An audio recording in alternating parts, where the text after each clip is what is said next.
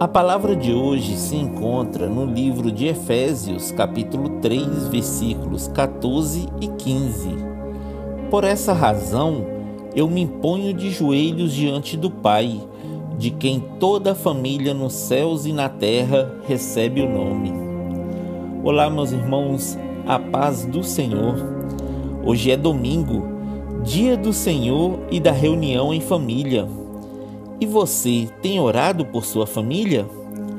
Paulo, orando pela família de Cristo, disse assim: Peço a Deus que, segundo a riqueza da sua glória, conceda a vocês que sejam fortalecidos com poder, mediante o Espírito, no íntimo de cada um, e assim pela fé que Cristo habite no coração de vocês, estando vocês enraizados e alicerçados em amor. É isso que precisamos fazer, queridos. Orar para que a nossa família seja fortalecida com o poder de Cristo, enraizada e alicerçada em seu amor.